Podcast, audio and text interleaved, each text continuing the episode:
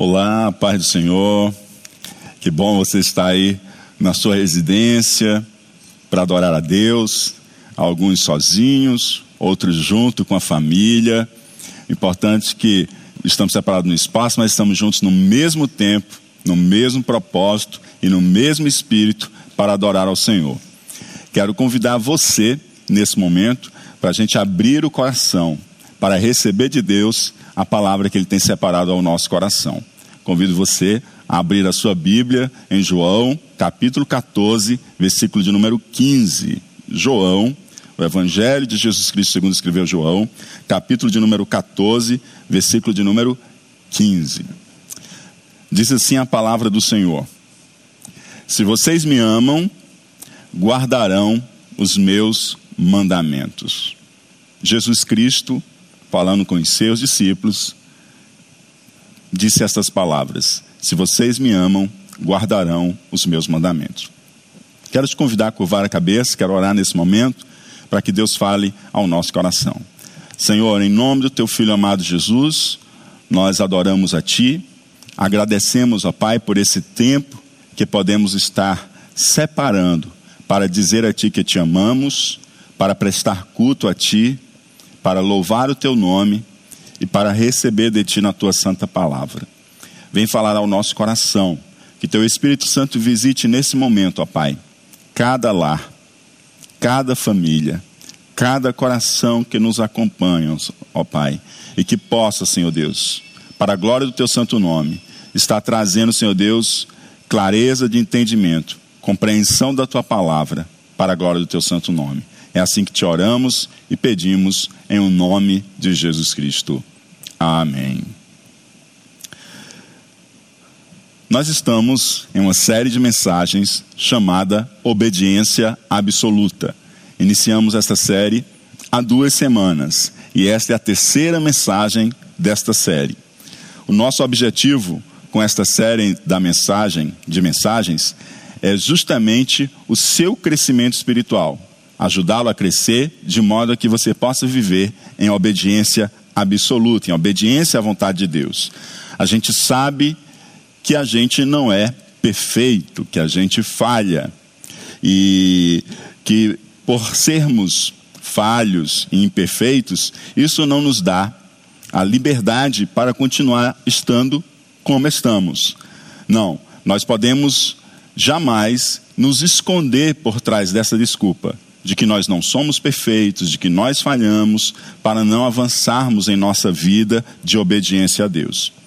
E se você começou a acompanhar a gente agora, eu quero encorajar você nesse tempo de distanciamento social, em que você está em casa com muito tempo, não é? Quero encorajar você a nesse mesmo canal do YouTube, o canal da Decidade, acompanhar também as mensagens anteriores, as duas mensagens anteriores desta série. Nós cristãos aprendemos com a Bíblia e entendemos que a Bíblia é a palavra de Deus. E se queremos aprender a obedecer a Deus, a gente precisa se dirigir a esta palavra para ouvir Deus e ouvindo a sua palavra possamos obedecer a Deus. Na primeira mensagem da série, a gente aprendeu que, de, que a gente deve a obediência absoluta a Deus pelo princípio da autoridade. Deus, Ele é soberano e Ele é digno da nossa obediência. A Sua palavra nos diz lá em Provérbios, capítulo 16, verso 16, que pelo temor do Senhor os homens se desviam do mal. E quem reconhece a grandeza, a soberania e a majestade de Deus, este teme ao Senhor. E esse que teme ao Senhor, presta-lhe reverência, reconhecendo a sua autoridade e, por sua vez, se desviando do mal. Essa foi a nossa primeira mensagem, o princípio da autoridade.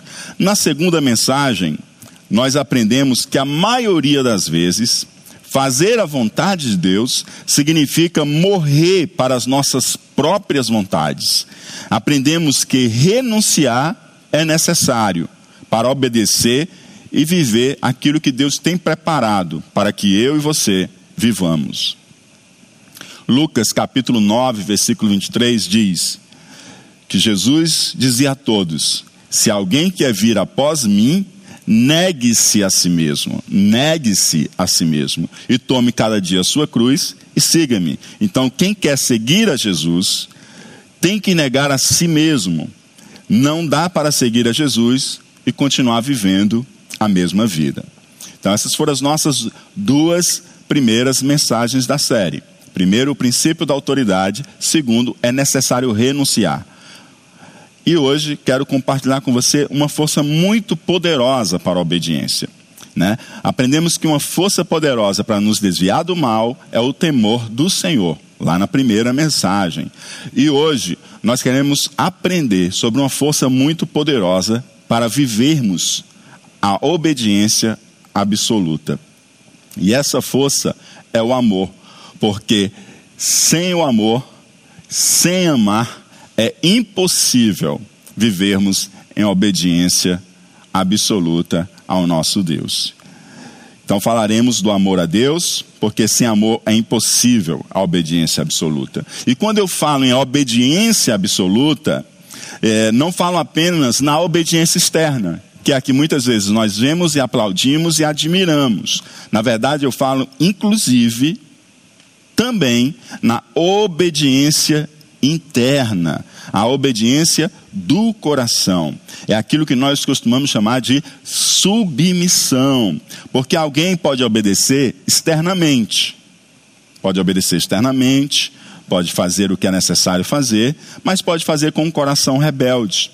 Um filho seu, você pode pedir para ele arrumar o quarto e ele fazer com o coração rebelde, resmugando, externamente ele fez tudo o que você pediu, mas o coração dele não foi junto. Não é esse tipo de obediência que nós queremos falar. Nós queremos falar de uma obediência absoluta, aquela que reveste tanto o homem interior de obediência, um coração voltado a agradar a Deus, como também das ações externas, a obediência do coração e a obediência com as ações. A isso temos chamado de obediência absoluta aqui nesses dias. Também, quando falamos que sem amor é impossível não falamos de um amor entre outros amores. Nós podemos pensar em colocar o amor de Deus entre outros amores, entre outras coisas que nós amamos, outras pessoas que nós amamos aqui em nossa vida aqui na terra.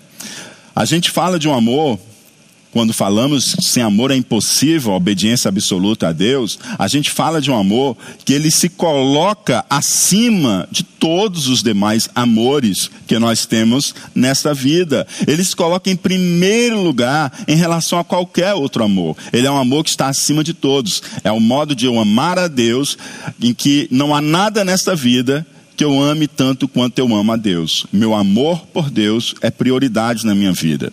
Porque se o amor de Deus não estiver acima dos outros amores em sua vida ou na minha vida, muitas vezes eu ou você deixaremos de agradar a Deus justamente para obedecer e agradar um outro amor da nossa vida. Em Lucas 14, 26, Jesus deixa isso muito claro: que não adianta somente a gente amar o Senhor, que não adianta somente a gente amar a Deus e amar a Jesus Cristo. Não, não, de maneira alguma. Ele deixa muito claro que o amor a Ele tem que ser um amor diferente de qualquer amor que nós destinamos a qualquer outra pessoa ou coisa nesta vida. É, ele diz para nós que quem quer segui-lo e quer ser seu discípulo, ele deve amar mais a Jesus que a sua família. Que coisa, né? Parece algo assim tão difícil. Como que Jesus está dizendo que se eu quero segui-lo, eu tenho que amá-lo mais do que a minha própria família? Né? E ele vai mais adiante. Ele diz que você e eu, se nós queremos ser discípulos dele e que se nós queremos segui-lo, nós temos que amá-lo mais do que a nossa família e nós devemos amá-lo mais do que a nossa própria vida. Mais do que a nossa própria vida. E perceba que aquele a quem mais eu amo, ele vai ser um fator decisivo, um fator muito importante quando eu tenho que tomar as decisões na minha vida. Né? Então, se eu tenho vários amores, e eu não tenho um amor que está superior a Cristo, esses vários amores, tem hora que ele vai superar o meu amor por Cristo. E quando eu tiver que tomar uma decisão, eu vou tomar uma decisão atraído por esse amor. Mas se eu coloco Deus como aquele que eu amo, acima de todas as coisas, eu amar a Deus mais do que aquilo que é tão caro e precioso para mim, como a minha esposa, como os seus filhos, como é, a minha própria vida, na verdade, nos momentos mais difíceis da vida, o que vai definir as minhas decisões é o meu amor a Deus. Porque se eu amo mais a mim, que a tudo e a todos, as minhas decisões, elas serão centradas em mim e serão egoístas. Se eu amo a minha família mais que tudo, então eu sou capaz de desobedecer a Deus em prol da minha família. Jesus não está dizendo que você não deve amar a sua família, mas ele está dizendo que você deve amar a ele acima da sua própria família. E se você o ama acima da sua própria família, pode ter certeza que você vai ser um canal de bênção para sua família. E, e se eu amo riquezas mais que pessoas, eu sou capaz de passar por cima das outras pessoas só para eu me tornar rico. Então, se eu coloco Deus em, igual, em pé de igualdade com, com, esses outros amores, na verdade eu não vou viver uma vida de, de obediência absoluta a Deus. Porque de quando em quando eu vou rejeitar o que Deus quer da minha vida para atender um desses meus outros amores. E se eu amo ao Senhor, mais que tudo, e mais do que a todas as pessoas que eu conheço, e eu tenho um apreço em minha vida, as decisões da minha vida não ignorarão a bendita pessoa de nosso Senhor e Salvador Jesus Cristo, o centro da vida daqueles que realmente o recebem como Senhor e Salvador de suas vidas. As minhas decisões serão orientadas por este grande amor, pelo meu amor a Jesus Cristo e eu vou obedecê-lo de coração e com atos externos. E obedecerei com o meu coração e com as minhas ações. Então, aprendemos que esse amor para a obediência absoluta, ele tem que ser um amor que está acima de qualquer amor. Uma vez perguntaram a Jesus qual era o maior mandamento. E ele disse: amar a Deus sobre todas as coisas. E o segundo, semelhante a esse, é amar o próximo como a si mesmo. Mas amar a Deus, estar acima de todos. Outra vez Jesus falou, conversando com os seus discípulos: Se vocês me amam, guardarão os meus mandamentos. Olha só como que Jesus diz a respeito daqueles que o amam. Se alguém o ama, esse guarda os mandamentos de Jesus. E ele fala também essas palavras no versículo 21. Aquele que tem os meus mandamentos e os guarda, este é o que me ama. Estas palavras de Jesus dizem que quem ama Jesus guarda os seus mandamentos. Não é um amar só de palavras. Ninguém aguenta ser amado só de palavras, não é? Ninguém quer ser amado só de palavras. A gente quer ser amado de verdade. E o amor de verdade não se restringe simplesmente às palavras e ao coração. Ele se apresenta também em atos. Ele se materializa além do verbo. Né? É importante a declaração de amor, é importante dizer que ama? É porque Jesus também disse para nós que nos ama. Sua palavra é uma declaração continuada de quanto Deus nos ama, mas ele não ficou só em palavras, ele não ficou no amor fingido em palavras. Na verdade, ele ama verdadeiramente. Ele ama com palavras e ele ama com ações, porque ele veio e se sacrificou e se entregou por nós por amor. Então, ninguém quer amor só de palavras, porque isso não é amor. Ah, Jesus, eu te amo. Ah, Jesus, como tu és lindo. Eu canto como eu amo ao Senhor, como Ele é lindo. Sim, e eu amo ao Senhor, Jesus diz assim: se vocês me amam, vocês vão cantar belos hinos de louvores para mim. Não, os hinos são consequências. Mas ele diz: se vocês me amam, vocês guardarão os meus mandamentos, vocês obedecerão a mim, vocês viverão a vida que eu desenhei para vocês viverem. Porque amar só de palavras não é amor. Jesus diz em suas palavras: Aquele que tem os meus mandamentos e os guarda, este é o que me ama. Não basta a gente ter também os mandamentos de Deus de cor. Tem gente que memoriza. Que bom. Eu acho que isso é uma prática que nós devemos desenvolver e exercitar. Né? Então, tem gente que tem os mandamentos de Deus de cor. Ou na Bíblia. A Bíblia sempre está ali. Né? A Bíblia tem, sempre está perto dele. Ele faz uma leitura. Ou ter os mandamentos de Deus na compreensão, no entendimento. Isso é bom, mas é necessário algo mais. E o que, que é necessário mais? É necessário guardar. Aquele que tem os meus mandamentos e os guarda, esse é o que me ama. Se você me ama, você guarda os meus mandamentos. Perceba que ele fala de guardar. E eu gosto muito dessa palavra porque ela nos leva a entender que Jesus não quer simplesmente uma obediência com as mãos, com as ações, com o exteriorizar-se. Jesus quer uma obediência do coração, porque aquilo que eu guardo, eu guardo no homem interior. Aquilo que eu guardo está lá dentro do coração. E porque eu guardo, eu obedeço com o interior, com o coração que se rende a Deus, com o coração submisso a Deus. E esse coração que se rende a Deus, ele também traz consigo todo o corpo, porque essa é a transformação que Deus faz em nós. Ele transforma o nosso interior e o nosso interior se manifesta também no nosso exterior. Ele não transforma a gente de fora para dentro, ele transforma a gente de dentro para fora. Por isso que é importante guardar os mandamentos, porque se esses mandamentos estão guardados, quer dizer que você vai manifestar essas ações de um modo prático.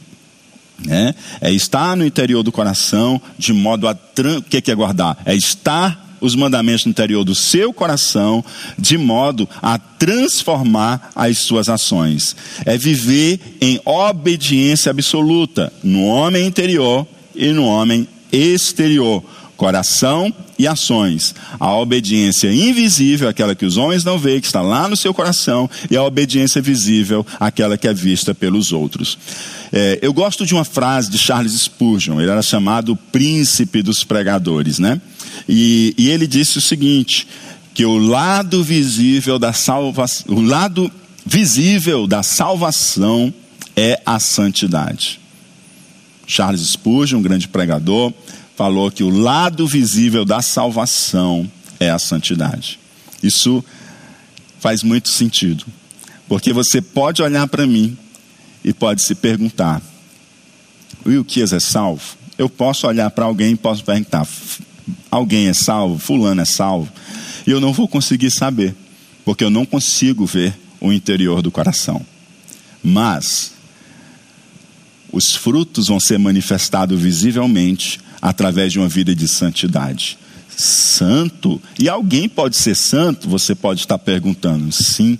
Santo é aquele que dedica a sua vida a Deus. E se alguém dedica a sua vida a Deus, significa dizer que ele busca viver segundo a vontade de Deus. Ele busca viver para Deus. Mas não é santo somente quem se afasta da sociedade para viver um tempo só para Deus. Não. É santo todo aquele que se dedica a Deus, quer que esteja na correria do dia a dia, no seu trabalho, ali, ele pode estar se dedicando a Deus, vivendo para glorificar a Deus. Este é um santo. É aquele que entrega a sua vida para que o nome de Deus seja glorificado em sua vida. Se Deus lhe chama para uma obra, missionária na África e ele obedece e dedica a sua vida a Deus, ele é um santo, porque ele foi comprado por Cristo para viver para Cristo comprado pelo sangue de Cristo.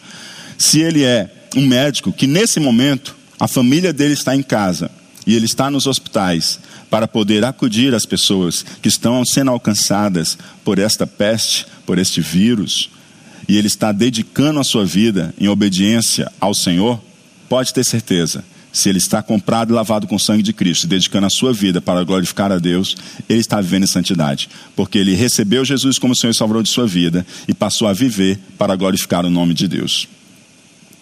E quem ama Jesus tem os mandamentos de Jesus e com o coração submisso o obedece.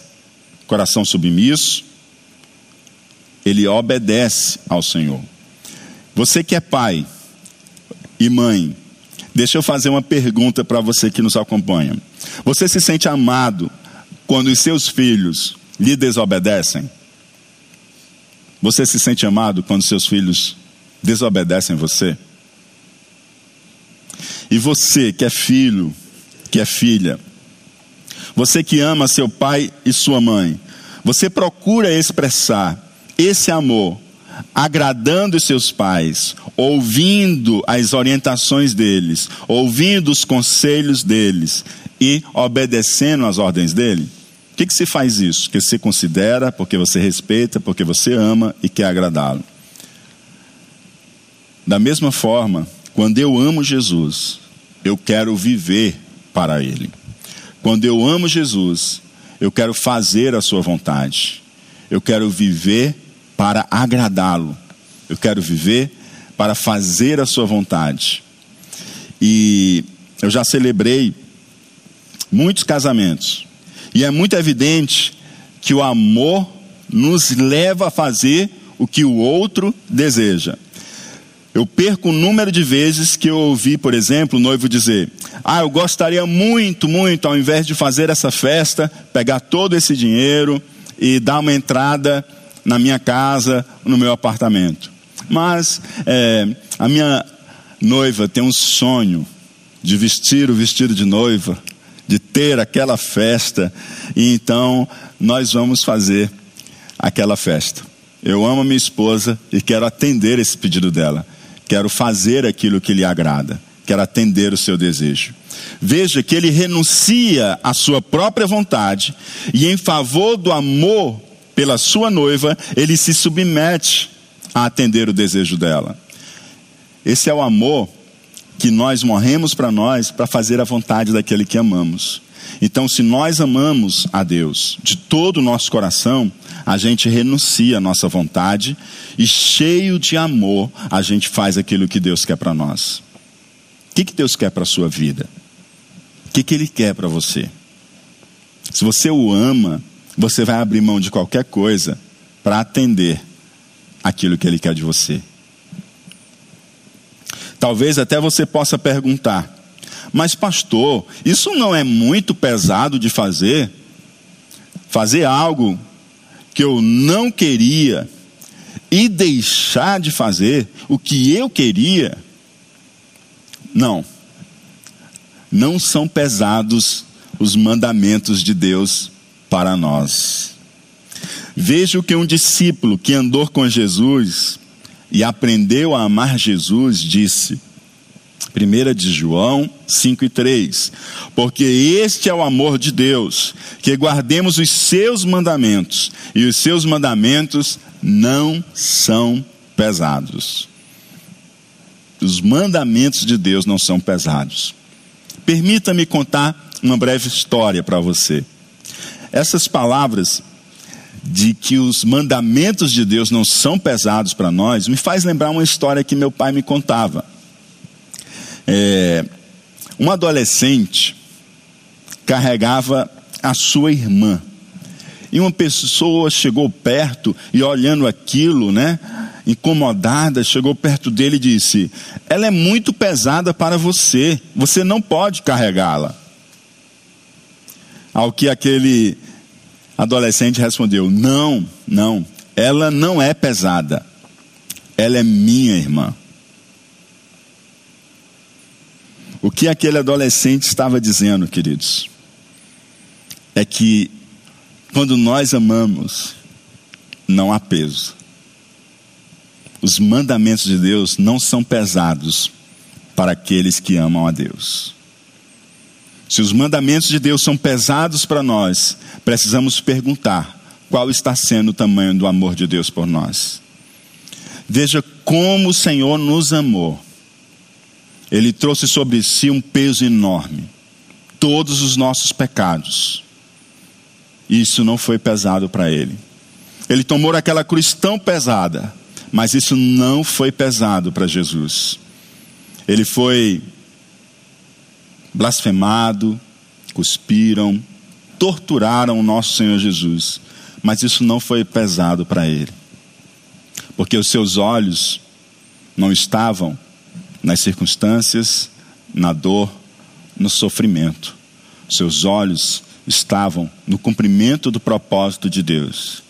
E ele seguiu adiante, pela alegria que lhe estava proposta, que era a sua salvação e a minha salvação.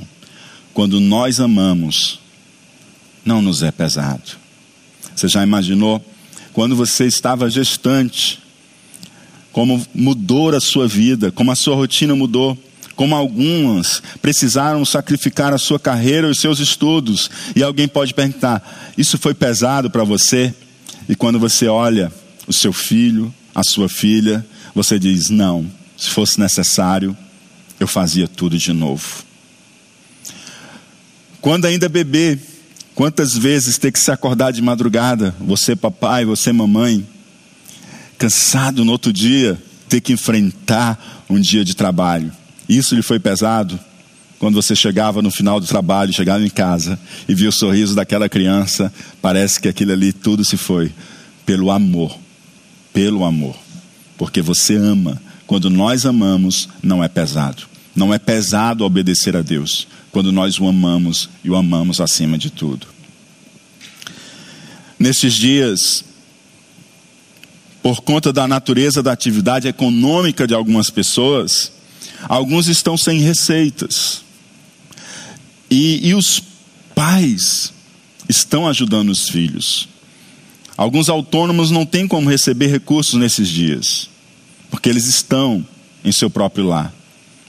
Alguns pequenos negócios, alguns pequenos empresários, eles estão pensando sobre o pão na mesa dentro de mais alguns dias. Já outros já estão precisando de um socorro. E nesse momento existem pais ajudando filhos, e existem filhos ajudando os pais. E eu pergunto: isso é como algo pesado? Não, não é. E por que que não lhes é pesado ajudar o seu filho nesse momento que lhe está faltando suprimento, ou ajudar o seu pai nesse momento que está lhe faltando suprimento. Por que, que não lhe é pesado? Porque você ama seus filhos e porque você ama seus pais. Por isso você se importa e não é pesado a você fazer este socorro, esta ajuda nesse momento, ou qualquer outro momento em que ele ou ela vier a precisar. Porque você ama, não é pesado. Quando a gente ama, não é pesado agradar o outro. Quando a gente ama, não é pesado agradar a Deus e obedecê-lo. Se vemos a obediência como um peso, talvez ao invés de amor a Jesus, estejamos vivendo uma vida de legalismo. Os legalistas, eles têm medo de desobedecer as regras. Os seus olhos estão fitados, estão fixos no castigo, na pena, porque eles estão olhando para a lei. Os que amam a Jesus têm prazer em obedecer. Os seus olhos estão no amado de sua alma, o desejado das nações, Jesus Cristo, Filho de Deus, Senhor e Salvador de todo aquele que nele crê e o recebe como Senhor e Salvador. Os legalistas, eles querem o favor de Deus por muito fazerem. Eles sempre estão fazendo alguma coisa porque eles querem alcançar o favor de Deus. Mas os discípulos, porque são amados por Deus e têm o favor de Deus, eles obedecem à ordem do Senhor, cheios de alegria e de prazer. Os legalistas acham que serão salvos pelo que fazem. Os discípulos de Jesus, porque eles foram salvos, eles vivem para fazer o que Jesus quer que seja feito. Outra diferença entre as pessoas legalistas e os verdadeiros discípulos de Jesus é que os legalistas, eles querem ser salvos da punição. A punição da desobediência. Eles estão medo do castigo. Mas os discípulos de Jesus, eles querem desfrutar um relacionamento e comunhão com Deus. Eles não querem receber Jesus como Senhor e Salvador simplesmente para se livrar de uma eternidade de castigo. Eles querem receber Jesus como Senhor e Salvador porque eles querem estar perto de Deus. Porque eles querem ter comunhão com Deus porque eles querem ter relacionamento com Deus. Eles não, eles não estão fugindo do castigo, simplesmente. Muito mais que isso, eles estão correndo para os braços de Deus, porque eles querem um relacionamento com o Senhor. Esses são os discípulos de Jesus. Os discípulos de Jesus, eles querem uma vida de santidade e obediência. Não apenas para escapar do castigo de uma vida de pecado, mas porque querem muito viver a comunhão, um relacionamento de intimidade com Deus. Enquanto os legalistas estão movidos pelo medo, os verdadeiros discípulos de Jesus são movidos pelo amor. E dizem, como disse o salmista, Salmo 119, 47, terei prazer nos teus mandamentos, os quais eu amo. Jesus deixou claro aos seus discípulos que quem o ama, obedece. Quem o ama, obedece. Quem ama, obedece. E quem obedece, ama? Bem, a obediência não é um atestado de amor. Obedecer Jesus não é garantia de amá-lo. Mas quem ama, obedece. É possível a presença de algum nível de obediência sem amar, mas é impossível amar sem obedecer. Porque sem amor é impossível a obediência absoluta. Mas aquele que ama, os mandamentos do Senhor não lhe são pesados. Aquele que ama encontra prazer em obedecer à vontade de Deus e agradar o Pai. Quando amamos Jesus, não obedecemos só por obedecer. Obedecemos porque é o certo, é o melhor a fazer. E obedecemos principalmente porque queremos fazer o que agrada ao nosso Senhor Jesus. Como disse Jesus Cristo: Se alguém me ama, guardará a minha palavra. E meu Pai o amará, e viveremos para ele e faremos nele morada. Quem não me ama, não guarda as minhas palavras. E você? Você ama o Senhor? Ele disse que aquele que o ama guarda as suas palavras. E ele disse mais: ele disse que aquele que o ama e guarda a sua palavra, o Pai o amará e viremos para ele e faremos nele morada. Eu quero fazer um convite para você nessa manhã. Eu quero fazer um convite para você. Eu quero te convidar a iniciar um relacionamento de amor com Jesus. A começar a amar Jesus Cristo. Porque Ele te amou primeiro. Ele te amou primeiro. Se você começar a amar o Senhor, se você começa a desenvolver o seu amor por Deus, você vai perceber que a sua vida vai começando a mudar. Você vai começando a ter prazer nos mandamentos de Deus. Aquilo que para você hoje parece tão estranho, mas como que eu vou ter prazer em fazer isso, ou deixar de viver aquilo que eu tenho para mim, ou isso e aquilo outro? Deixa eu te dizer uma coisa: no momento em que você começa a amar o Senhor, você vai achar prazer onde você nunca achou prazer. E você vai deixar de ter prazer em coisas que até hoje você julgava ser o prazer da sua vida. Eu quero te chamar a nessa manhã dar um passo, um passo para desenvolver um relacionamento com o Senhor. Jesus mostrou o quanto foi obediente ao Pai o quanto amor o Pai e amor a mim e a você. E demonstrou isso ao ponto de morrer e morrer numa cruz para a nossa salvação. Você é um pecador e você está debaixo de condenação. Mas eu trago uma boa notícia para você nessa manhã. Ele amou você. assim como ele amou a mim. Outro dia, era eu, estava na mesma condição sua, um pecador debaixo da condenação. Mas o Senhor me amou primeiro, e eu respondi ao seu amor. Confessei ao Senhor que eu era um pecador e que eu precisava de um Salvador. E só Jesus é este Salvador. Se nesta manhã você compreende que você é um pecador e que você precisa de um Salvador, e que Ele quer iniciar uma caminhada de relacionamento contigo, e que você vai crescer nesse amor por Ele, de tal forma que você vai começar a guardar os seus mandamentos e a tua vida aos poucos, ela vai começar a ser transformada nesse caminhar com Ele.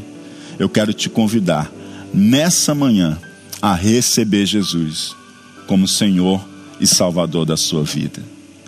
Se você quer receber Jesus como Senhor e Salvador da sua vida, eu quero te convidar nesse momento a entrar em contato por onde você está assistindo, ou pelo YouTube, ou pelo Facebook, coloca lá, eu aceito Jesus. Nós queremos orar com você e nós queremos ajudar você nessa caminhada de fé para que você cresça em sua fé e em seu relacionamento com o Senhor Jesus.